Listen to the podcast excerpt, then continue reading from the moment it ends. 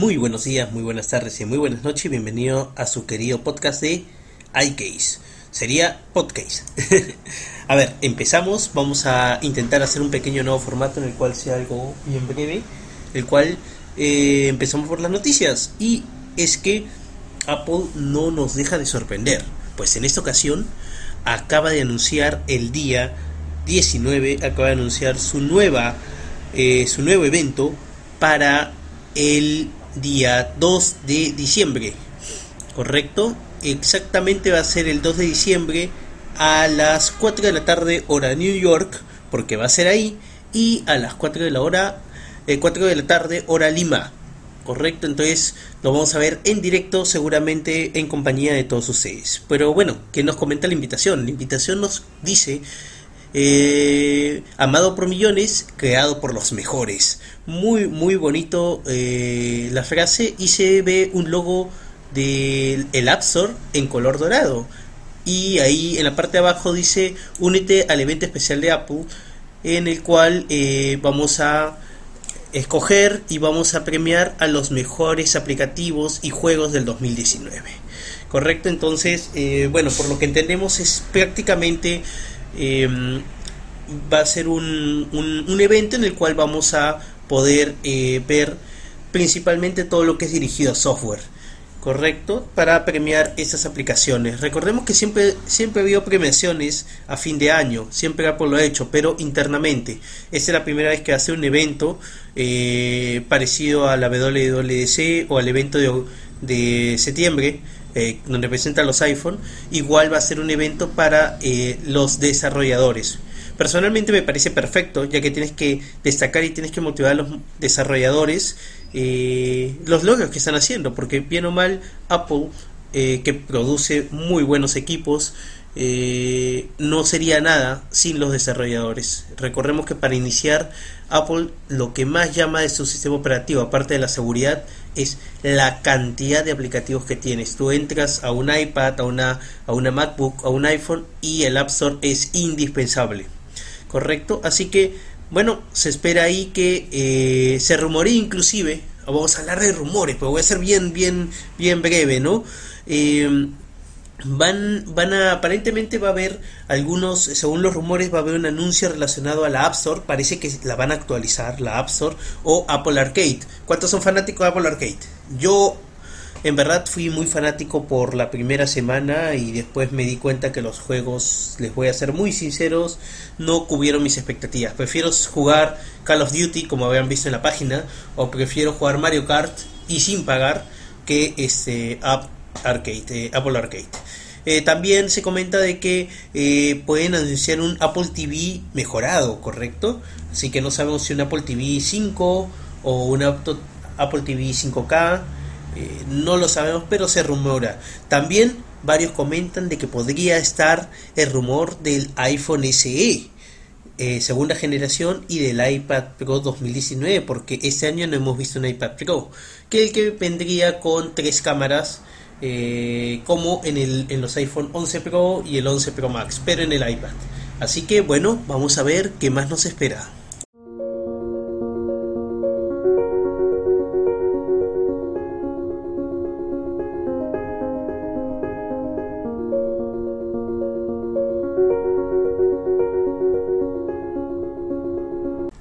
También, si eres un desarrollador, te comentamos que hay una nueva aplicación de Apple que te debe interesar. Si recordamos para la WWDC, varios desarrolladores se hacen cita en Cupertino para ver el evento, lo que normalmente los usuarios comunes vemos solamente el evento del día lunes. Eh, es toda una semana, toda una fiesta para los developers que pueden asistir, ya que van a haber diversas eh, charlas todos los días y necesitan un aplicativo que Apple les brinda para que se puedan guiar en las diversas salas, qué tipo de charlas hay. Es como una conferencia, por eso es WWDC, Conferencia Internacional de Desarrolladores. Entonces, eh, les comento que este aplicativo se ha actualizado el día 19 también con el anuncio del nuevo este, evento de Apple para diciembre.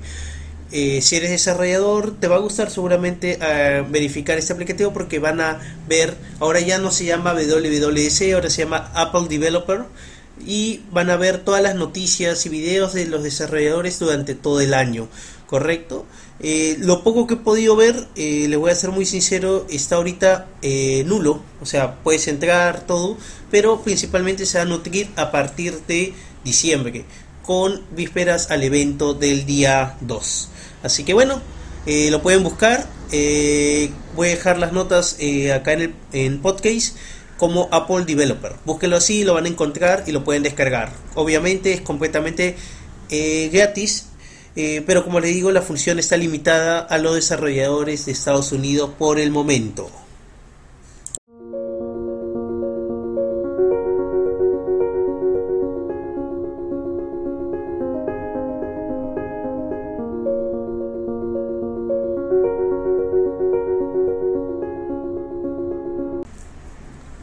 Bueno, también en esta ocasión la tercera noticia es ¿Ha salido la MacBook Pro de 16 pulgadas? Claro que sí, salió hace un par de días atrás, pero iFixit, seguramente han escuchado de ellos, son un canal en el cual se dedican a desmontar los equipos de Apple, o bueno, en general diversos equipos, principalmente los de Apple, y le ponen una puntuación ya muy conocida del 0 al 10, en el cual 10 es muy eh, reparable, no sé si la palabra está correcta, pero pueden repararlo fácilmente, ¿correcto? Y un 1 o un 0 es que no se puede reparar para nada, por decirlo así, ¿no?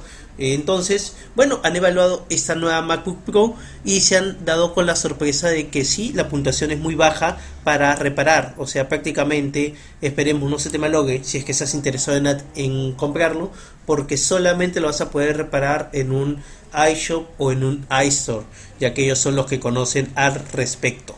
¿Correcto? Entonces, bueno, más o menos les comento que los principales problemas, recordemos, de la MacBook Pro eh, viene con el tema de la ventilación, ya que desde que está con los procesadores Intel Core i9 se, se empezaron a reportar eh, diversos problemas sobre la temperatura, ya que el equipo exige tanto, se llame para juegos, se llame para iMovie, se llame para Final Cut Pro, diversos programas que exigen al procesador, el procesador responde perfecto, pero el problema es la temperatura, correcto. Entonces la ventilación no cumple muy bien con su trabajo, ya que mm, según lo que indican, el ventilador va muy bien, tiene muy buenas revoluciones, pero no tiene una buena toma de aire. Al no tener mucha, muy buena toma de aire, pues no tomas bastante aire y no puedes refrigerarlo, ¿no? No puedes hacer el intercambio de calor.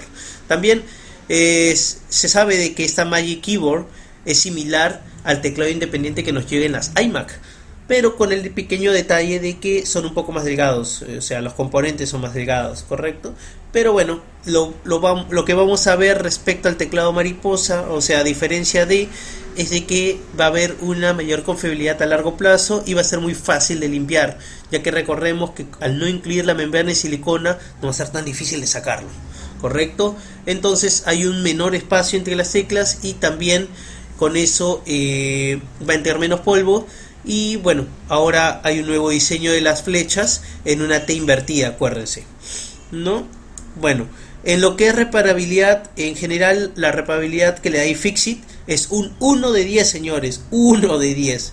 Recordemos que los principales este, componentes de esta MacBook se llama la RAM, el procesador, la memoria SSD, están soldados a la placa base.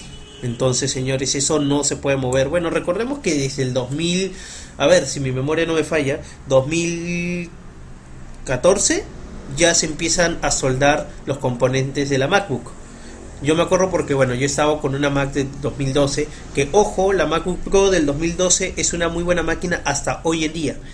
Porque lo bueno es que como no venía soldado, tú le puedes cambiar, por ejemplo, viene con una, por, eh, por default venía con una, em, con una memoria eh, HDD o HHD, que es la normal, de 500 GB, pero tú la puedes cambiar por una SSD eh, de lo que tú desees y como el procesador es un i5, puff, vuelas, ¿no? Entonces, este, yo sé que se están soldando desde el 2014 aproximadamente, si la memoria no me falla.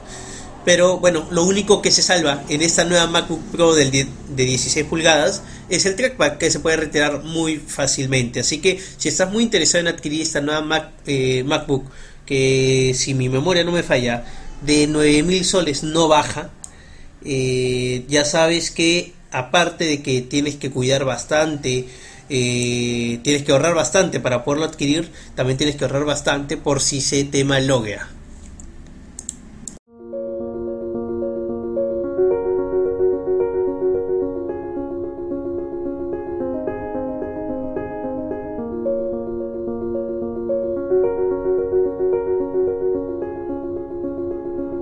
La penúltima noticia para el podcast del día de hoy es de que patente de Apple sugiere que mejoras, qué mejoras veremos en un futuro Apple Watch. Bueno, eh, para ser sinceros, el título es un poco, ¿cómo les puedo decir? Un poco mentirosillo. Lo que pasa es lo siguiente, de que eh, normalmente Apple, como diversas empresas internacionales, eh, consiguen patentes, hacen patentes, perdón, o sea, innovan con un producto y eso lo patentan, ¿correcto? Entonces, las patentes al final es para que no les roben la autoridad sobre esa creación o esa innovación que han podido hacer. Teniendo eso en cuenta de que no significa que eso llegue 100% a un producto comercial, ¿no? Así como eh, hay patentes para el hidrógeno como combustible, sí señores, así como le echamos gasolina eh, a nuestro auto, con hidrógeno ya existe la patente, ya se puede hacer, pero de ahí a que se haga, no se hace porque no desean, porque es muy caro o por otros motivos no necesariamente se debe hacer. Pero bueno, vamos a ver qué podría, podría suceder con el nuevo Apple Watch. Pues esta patente muestra que el Apple Watch podría funcionar con un Face ID que tendría exactamente en su pantalla. Correcto, también vamos a tener un... Eh, ahorita sabemos muy bien de que nuestro Apple Watch, si deseas, puedes retirártelo y en la parte posterior de la pantalla tiene el sensor con el cual te puede medir eh, eh, tus pulsaciones y demás. Pues en este nuevo tendría eh, el sensor en lo que viene a ser la correa. Como también va a tener una membrana en la pantalla para que resista el free touch a, una mayor profundidad. Sin contar de que todo el equipo va a ser totalmente este, sumergible hasta unos 10 metros. O sea, presión bajo el agua. Correcto, es muy muy interesante lo que se está haciendo con una cámara en la esfera del Apple Watch también va a tener y bueno, diversos nuevos componentes y sensores incluyendo barómetro. Vuelvo al punto, esto está muy bonito, pero esta es una patente, no necesariamente significa que se va a llevar a cabo.